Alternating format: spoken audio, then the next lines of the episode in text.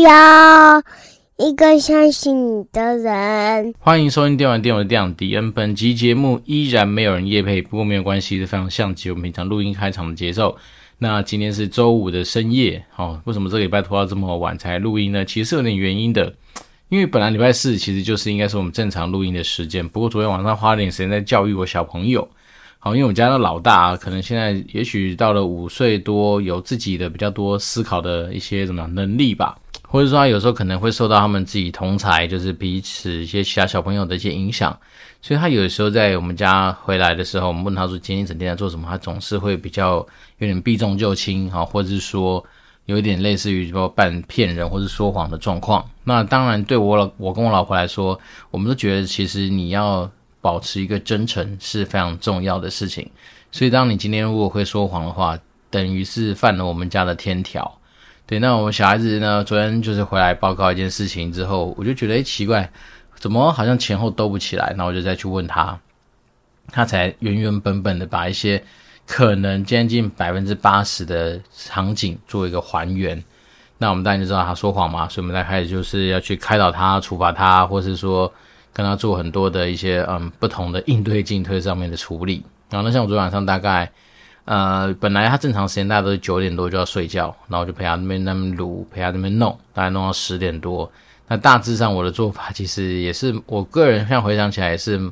怎么讲呃不能说狠啊，但是就是说我是故意让他知道说你这个家伙你只要敢骗人，那你被大家开始怀疑，大家的呃对你产生不信任之后呢，你的生活是怎么样？所以呢，那时候他本来还讲了一个案例是说，哦，他昨昨天他虽然是主动打了一个同学，可是同学又还手，然后我们就知道说，因为他那时候跟我们讲说，老师不知道，但老师明明就把他的所有的一些啊、情况写进他的联络簿里面，所以我们当然知道老师知道，但那时候我们当然就是觉得说，你怎么会骗我们说老师不知道这件事情？所以那时候我就说你，我包括连他同学还手这件事情，我都当成是他在骗我。然后再来是我跟他讲说，你既然是一个会骗人的小朋友，所以你接下来讲的东西，我可能就是不相信，或者说我根本没办法去判断你的真伪嘛。好，比如说你早上跟我讲说你想吃巧克力吐司，我就觉得你搞不好在骗人，你根本不想吃巧克力吐司，搞不好你心中想的是花生或是草莓，所以我就可以这样去做。甚至我搞不好觉得你肚子饿是骗人的，那干脆我就不给你饭吃。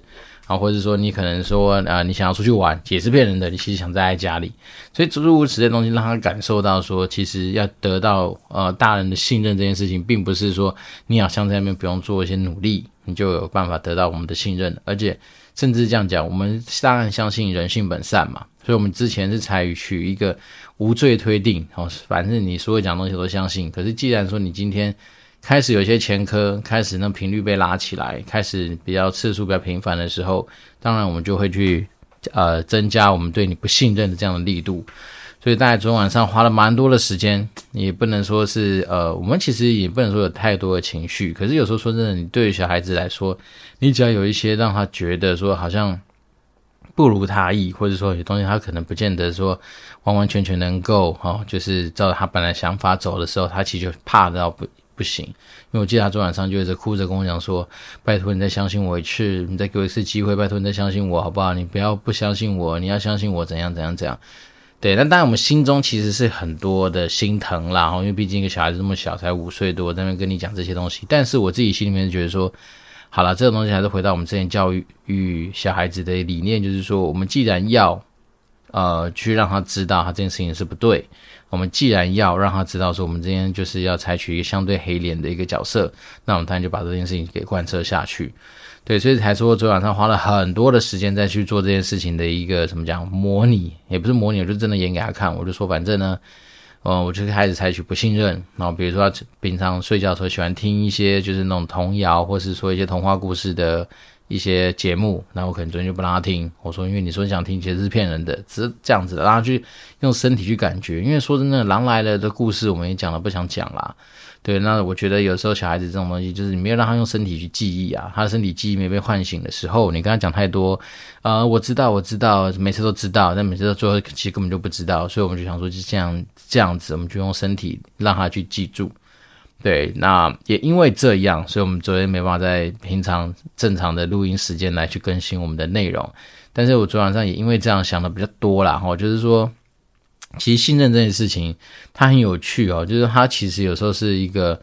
感觉问题，甚至是一个直觉问题。可是我们人类当然不可能说信任这件事情是呃凭空就去想象它到底它的程度是什么，所以当然就会在呃你很多地方它会幻化成一些。数据啊，或者是一些数字，那最简单就是所谓的信用评比嘛，哦，就是说我们今天在那个呃，你去借贷的时候，或或或是说你今天可能去办信贷的时候，你的信用这件事情，它其实某方面来说就代表一个还蛮重要值的一个资产。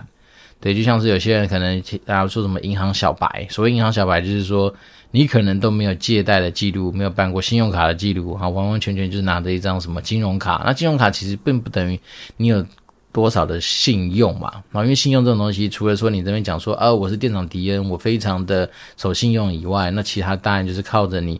假设借钱有还钱，假设你今天要刷信用卡，然后有去正常的缴你的卡费，利用这样东西来去累积你的信用度。对，那我自己像是嗯。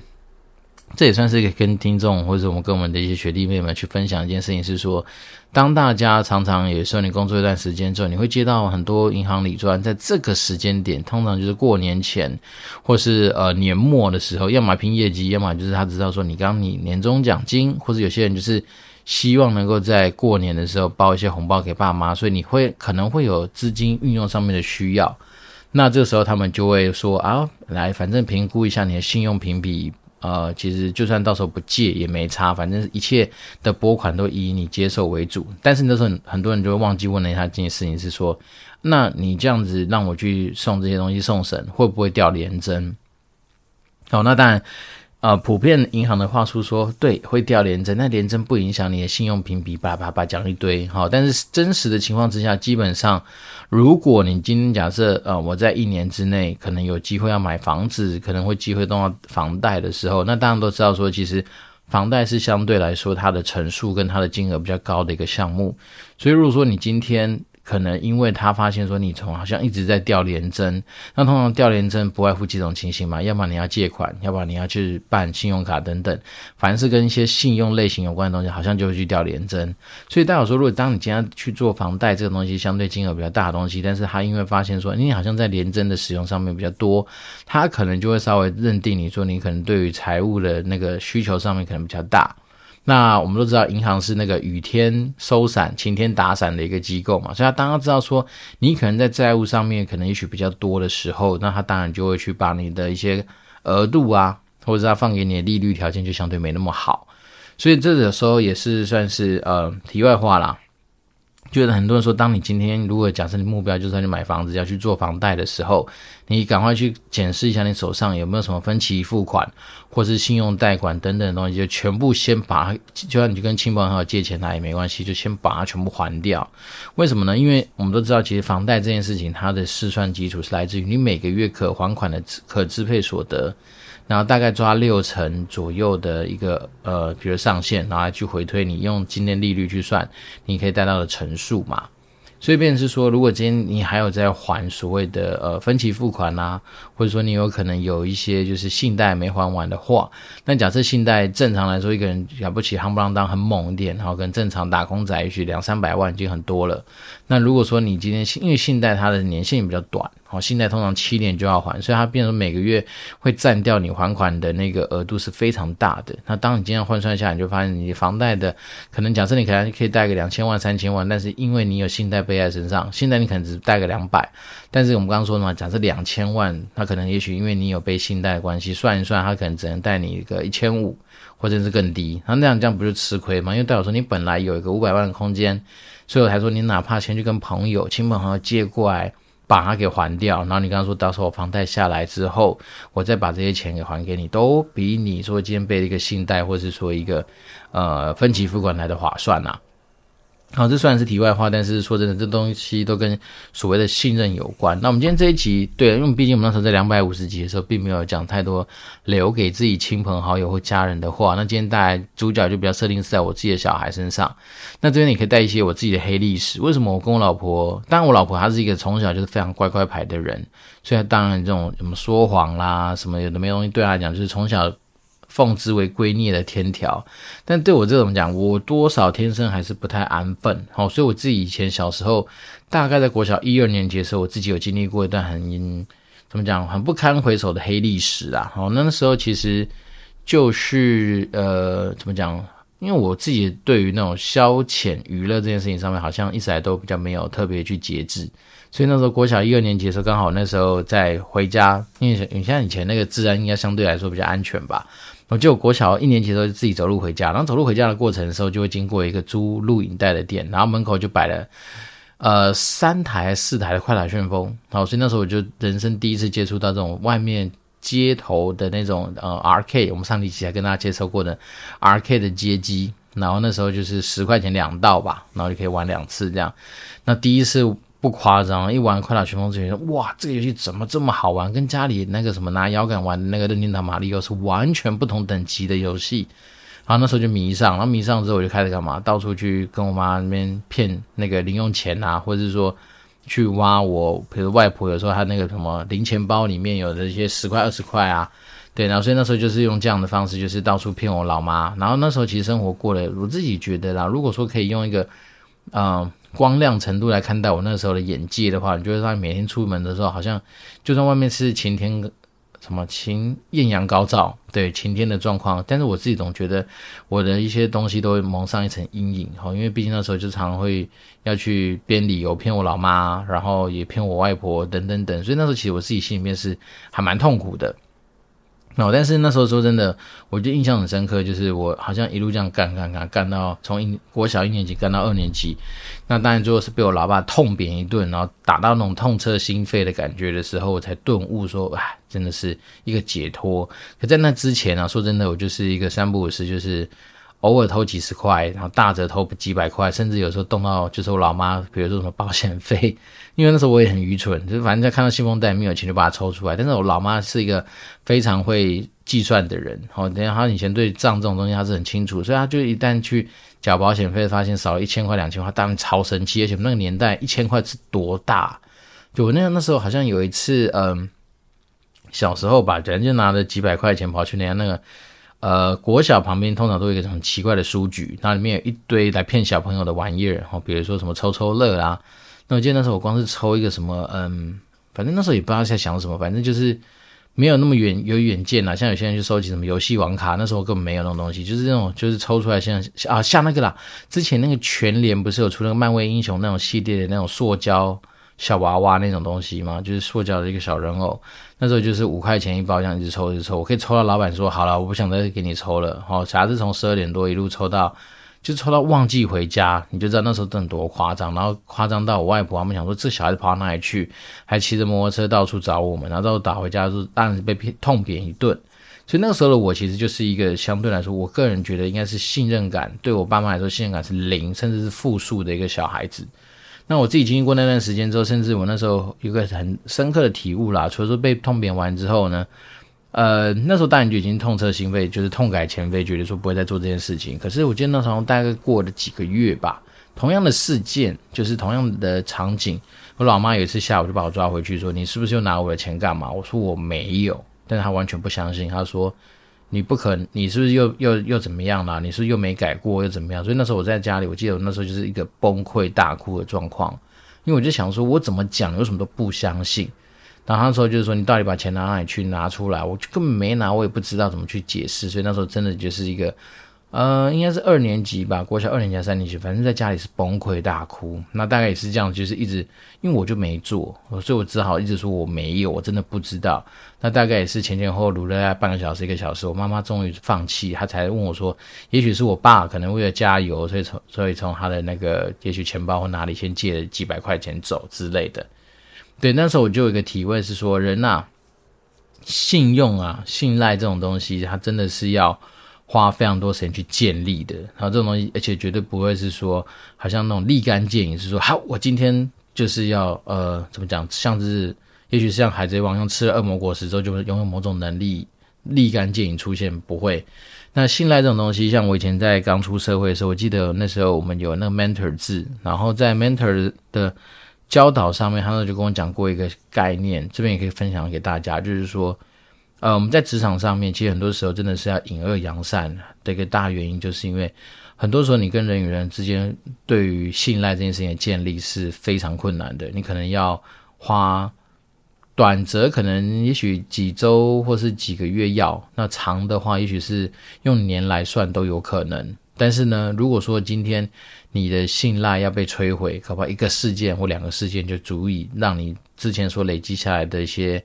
形象吗？或者说等信任感可能就会被摧毁。所以那时候我的的前辈就是说，其实有时候在职场上面，当然相对来说比较辛苦，就是因为你很多时候你就是必须要去一直让你自己的人设，或是你自己的有一些基础的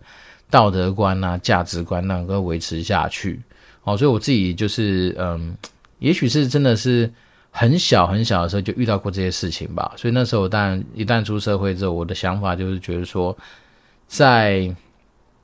怎么讲？那个金额还没出来之前，我应该是不太会去轻易动摇我自己的道德标准，或者是说那个所谓的诚信这件事情。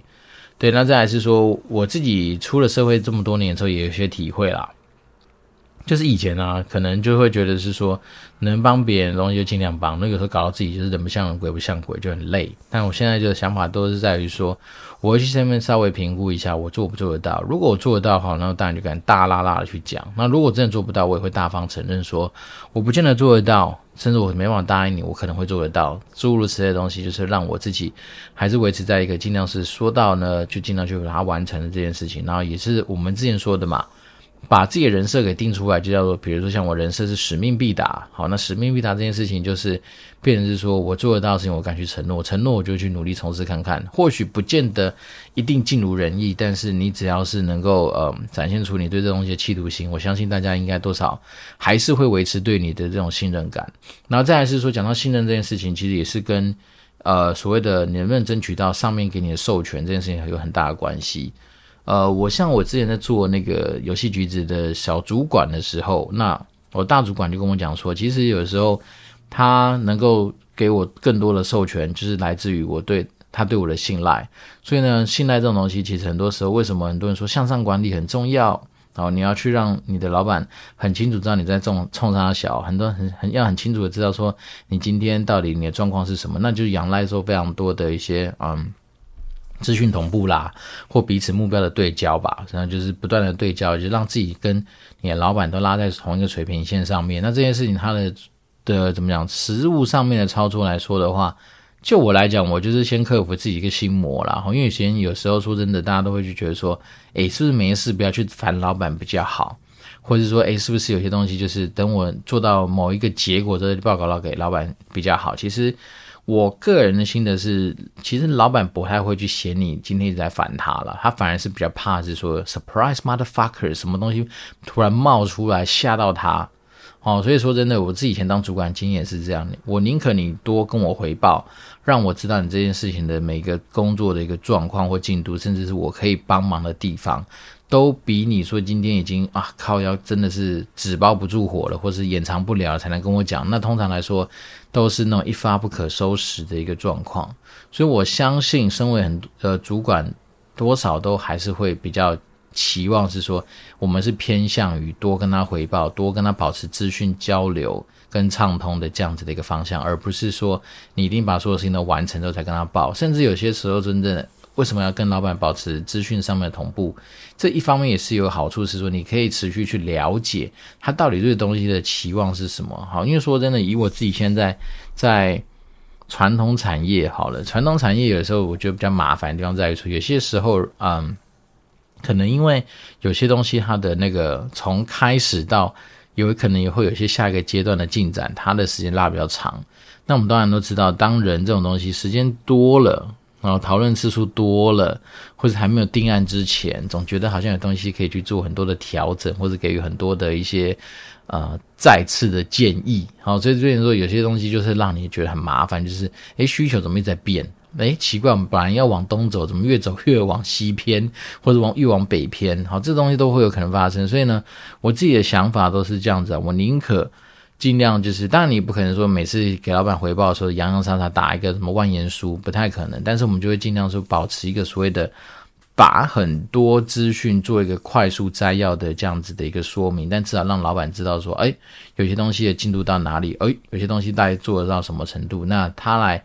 比较能够知道说你到底有没有在做事。然后二来是说，如果他今天从中发现说有哪些可能稍微不太对劲的地方，他也会及早的去让你知道，而不是说。有的时候我们这样讲，就是觉得说啊，我努力到最后了，我要来一发大的，希望老板能够给我拍拍手、放烟火，然后给我很多的掌声跟鼓励，甚至加薪跟晋升。但是呢，其实有时候你我要做出来的东西，完全不是他所想要的，对不对？比如说，哎，请你帮我找一个呃。超级正妹陪我上呃过一个晚上，那我大概就是十一点的时候我要进房间，但是没想到你大概十点五十分的时候，你才因为找不到他心目中理想的那个女性，你就帮他准备了一个充气娃娃或是一个假人偶，然后就整个干到爆，大概会是这种感觉。所以有时候说真的，就是要去对焦啦，然后对焦的同时，也就是在做很多进度上面的回报。那这些东西的一切一切，当你今天跟老板去保持这些很好的良性互动之后，他当然就会更加的放心，说哦，有些东西安排给你，其实没有太多问题。甚至以前我们自己的经验是，呃，回报久了，老板甚至就对你某块东西很放心，他就会跟你讲说，OK，好，这东西你不用每个东西或每个环节都跟我回报，因为大概我都能够掌握到他做事情的要领或者他习惯看到的东西。那只要把那个频度，哦，可能也许就是从假设以前是每两天报一次，也许他就拉到一个礼拜报一次，甚至久了之后就说好，这东西不用跟我报，你自己决定就可以了。所以这种东西有时候说真的，回到职场上跟人际东西的互动上面，其实都很像。那我说这种信任这种东西的建立，真的还是像像之前我们说的那个糖果屋里面的杰克去找到回家的路一样，就是一个石头。一个一个或者面包屑这样一个一个这样去接上去，那每一次的信任得分都是有它的意义跟价值在，所以不要想说哦，今天好像你做的事情没什么。其实我觉得说真的，在职场上面或者在人与人之间的互动上面，绝对不可能有些东西是叫做没什么。然后像我自己跟我小孩的互动也是一样，就是说他都有时候会跟你讲说，我已经诚实跟你讲 A 啦，为什么你还要处罚我？我跟你讲说。不是诚实，绝对不是只有你今天讲 A 就叫诚实，而是你今天所有的事情，你都要坦诚以对，这才叫诚实。像他们昨天的状况就是说，哎，他先举手说我真有做坏事，他以为这样就叫诚实，但是他在讲述坏事的过程的时候，多少就还是有一些他的隐藏跟包装。所以昨天为什么之所以花这么多时间去教育他，我是要跟他讲说，你一旦选择了走诚实这条路上面，就不能是选择性的诚实。你应该所有的东西跟我们讲，不要去加油添醋，不要去自己编故事。那希望啦，他是真的能够听进去，因为五岁的小孩子的理解能力我也不知道到哪里，但是我们能够做的事情就是怎么讲，这也是身为父母我觉得有时候很难为的地方。好，因为讲真的，他又不是像说你今天跟你自己的一些呃同事啊朋友互动，他们对于很多东西的理解，或是对很多东西的背景知识，有像我们一样的水准。那五岁的小孩子，甚至我现在我女儿才一岁多，有时候我们都在想说，其实他到底听不听懂我们讲什么，或是说你会觉得说他今天持续的在做一些类似你不能够接受的事情，会不会是他根本没办法吸收进去？好，但是这种东西也只能都透过一而再再而三不断的重复跟试炼，或是说各种不同的一些呃怎么讲互动，来去让他能够记下来。所以我们只能说好啦，反正呢。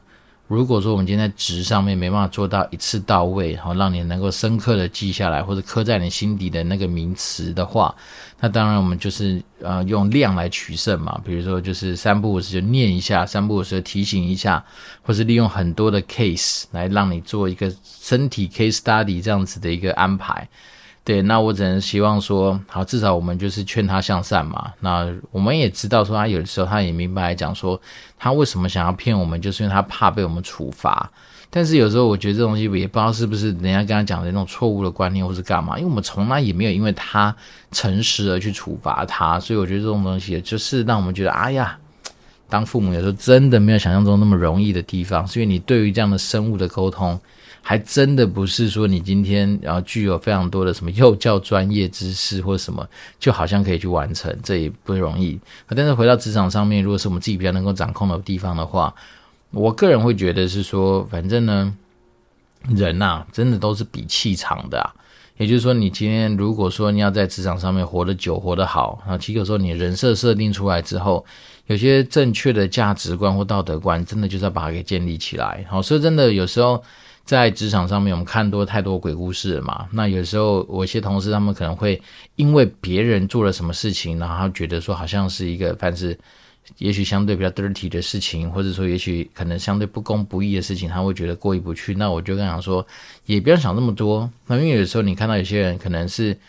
习惯性的想占你便宜啊，习惯性的想要去怎么讲，让你可能哦，也许有些权益受损啊。那我都说比较熟的同事，我就直接跟他讲说，你不用太在意了。为什么？因为刚好花这一点点小钱，可以看清这个人人格。或是这个人的道德观或价值观，真的太划算了。以免说哪一天你真的有一些大的案子，然后跟他合作之后，你被挖一个大的墙角，那才叫更加的痛苦。所以有的时候我自己还是会比较偏向于是说，我因为不是有时候，就是常常我都会觉得说，如果说你今天这个人因为什么几百块的那种小得小利，就想去贪，或是说有些人就是那种。像呃怎么样，像是那种报账好了，明明就是你可能有被规范，只能够在某种范围里面去报这些的费用，但是有些人就会跳脱来啊，比如说举例啊，我们讲最简单的，比如说有些人我们有些什么嗯车辆相关的一些好油钱补助，好，那可能只也许设定规则就是你常常开的那台车子，甚至说如果你今天有需要，你去借公务车，好，那这种东西就是公司会照顾你。但是呢，假设你今天可能是诶知道某个朋友有加油的需要，那你就去卖油钱给他，你就说诶来这边我去帮你报账，那我一样帮你加油，那你到时候就是记得回扣，比如百分之多少给我这样子，那这件事情就相对就不对啦，对不对？所以我跟你说，我觉得在职场上面类似这样的 case 太多了，尤其是说如果今天假设你今天真的有机会去担任一些像是。为什么很多人说什么采购油水多？其实有它的原因的哦，因为毕竟有的时候采购，如果说你今天被赋予任务是要去找新的厂商，要去开发新的供应商的话，哦，那有些供应商说真的，我们在业界里面有时候听过一些鬼故事，就是说哇，有的那种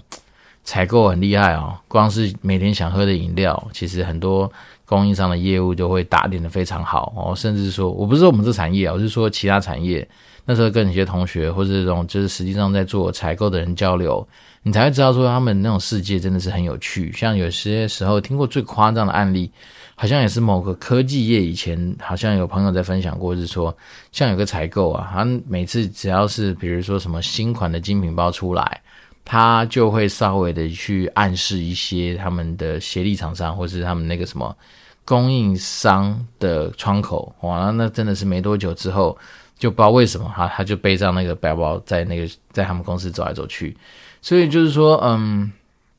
怎么讲呢？这些东西都是回归到原点啦，就是说，你今天到底对于自己的呃，怎么讲？我们之前讲过嘛，你的座右铭，你想设定成怎么样？对，那像我们自己是比较相对来说，也许数字没到嘛，我，因为假设今天有些人。给我个几亿，然后叫我埋没我的良心，或许我良心真的就是在那个瞬间，可能就会荡然无存。好，但是至少现在没有出现过嘛。好，因为毕竟我们所接触的世界啊，我目前我所负担的，怎么讲？以前的一些工作经验，好像也都还没有这样的机会出现。好，虽然说我们以前帮公司花过几千万、上亿的行销费用，不过那都是花出去啊，那也不会到自己口袋里面去啊，所以相对无感啊。好，只是说有些时候他们是说。像以前有听过一些很有趣啊，为什么我像我现在开始在接一些，就是你要去呃，可能要去不同的国家盖厂这样子的一个专案，然后那时候他们就一直有三生五令的提醒，就是说，也许我们在这个呃整个互动的过程之中，你就会发现一些水比较深的地方，然后再来是说，像我讲朋友他们有做工程，他们都说，有的时候说真的，有些东西真的只能睁一只眼闭一只眼，因为有些人他们可能本业。根本不是来去担任这样子的一些什么采购或者什么专案经理，他们的本业其实是来自于很多工程款上面的一些服务费或者什么回扣，就可以够他就是吃穿很久了。所以变成说我们自己，当然我们的价值观相对来说就是希望啦，就是至少在自己哪一天走进棺材的时候，墓志铭上面不会出现类似这样子的一些负面的一些说辞，例如说啊，迪恩是一个会拿回扣的死肥仔。当然不好嘛，我们当然是要说，希望大家能够记下来说，迪恩是一个热爱生命、愿意帮助别人，而且是就是尽力在过每一天的一个肥仔。对，所以我觉得这东西就都会有差啦。所以我才说，当我们自己对于自己的一些信任。呃，或是说对于自己所营造出来的信用这件事情，要能够去设定一个分数或一个金额的时候，那当然每个人都可以去把这样的标准给拉出来。那我自己是会觉得说，在职场上面，很多时候真的不要因小失大，哦，因为有时候你感觉好像你前面有些蝇头小利，你好像去抓取了，然后可能那时候要去做一些稍微昧着良心或违法的事情的话，那其实这个第一个当然破坏你自己的信任嘛，然后第二个是说，搞不好你真的是赔上了你未来更大。呃，收益或更大的一些好处的一个机会，所以我自己会觉得说，身为打工仔的自己，然后身为打工仔的一族，还是要呃奉劝大家，就是信任感的建立真的超级难，但是要被毁掉的时候，其实它是可以很快的。所以呢，在今天你要说是跟以后小孩子长大以后来听的一个分享也是啦，反正我自己走过这样的黑历史，我知道。要去建立信任感是很困难的，要去建立自己的信用是很难的。然后再来是说，在实物上面，你今天去做房贷、去做信贷，它本身那个信用这种东西，它也是有价值的。所以，我们当然就是呃，怎么讲，共勉之。然后，如果我们听众就是真的可以的话，我觉得就是尽量保持比较正向，然后甚至是比较呃。怎么讲？恪守一些就是需要遵守的一些呃正义道德观吧。我觉得这样会对，不管你在职业的路上或是在哪里走上面去，应该都会相对比较顺遂比较好。好，那今天真的是周五的晚上，那其实今天也是个很奇怪的日子，今天是十三号星期五。好，那也最后也是跟我们的一些新听众来分享一个我们以前有分享过的冷知识啊，也就是说，当你那个月的呃第一周的周五是六号的时候。那通常那个月就会出现十三号星期五。好，那大概就是这样。那如果有什么需要交流的话，就欢迎保持互动。我这边是电玩店，我是电玩 DM，，就持续保持联络喽，拜拜。